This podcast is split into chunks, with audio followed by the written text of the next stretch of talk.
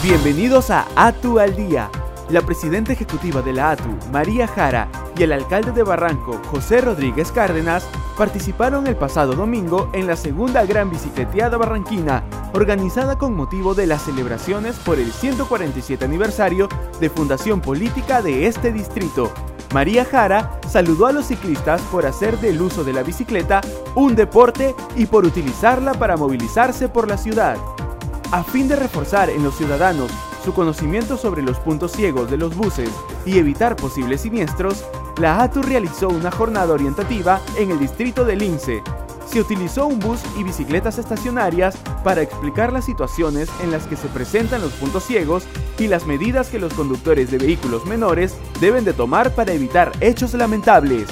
La ATU, junto con el Ministerio de Salud del Perú, la Municipalidad de Surquillo y la Dirección de Redes Integradas de Salud Lima Centro, realizaron en el cruce de las avenidas Tomás Marzano y Angamos una jornada gratuita de descarte del COVID-19 para taxistas, usuarios de este servicio y vecinos de la zona, con el fin de detectar a tiempo posibles casos positivos y reducir el riesgo de contagio. La presidenta ejecutiva de la ATU, María Jara, y el alcalde del distrito de La Victoria, Luis Gutiérrez, inauguraron el pasado jueves el nuevo complejo polideportivo San Cosme, cuya infraestructura fue reubicada debido a la construcción de la línea 2 del metro de Lima y Callao.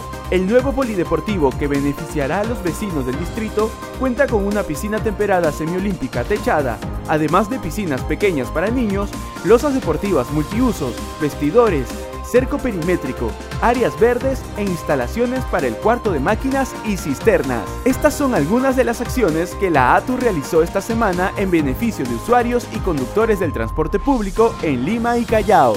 Nos vemos en la próxima edición de ATU al Día. Recuerda seguirnos por nuestras redes sociales.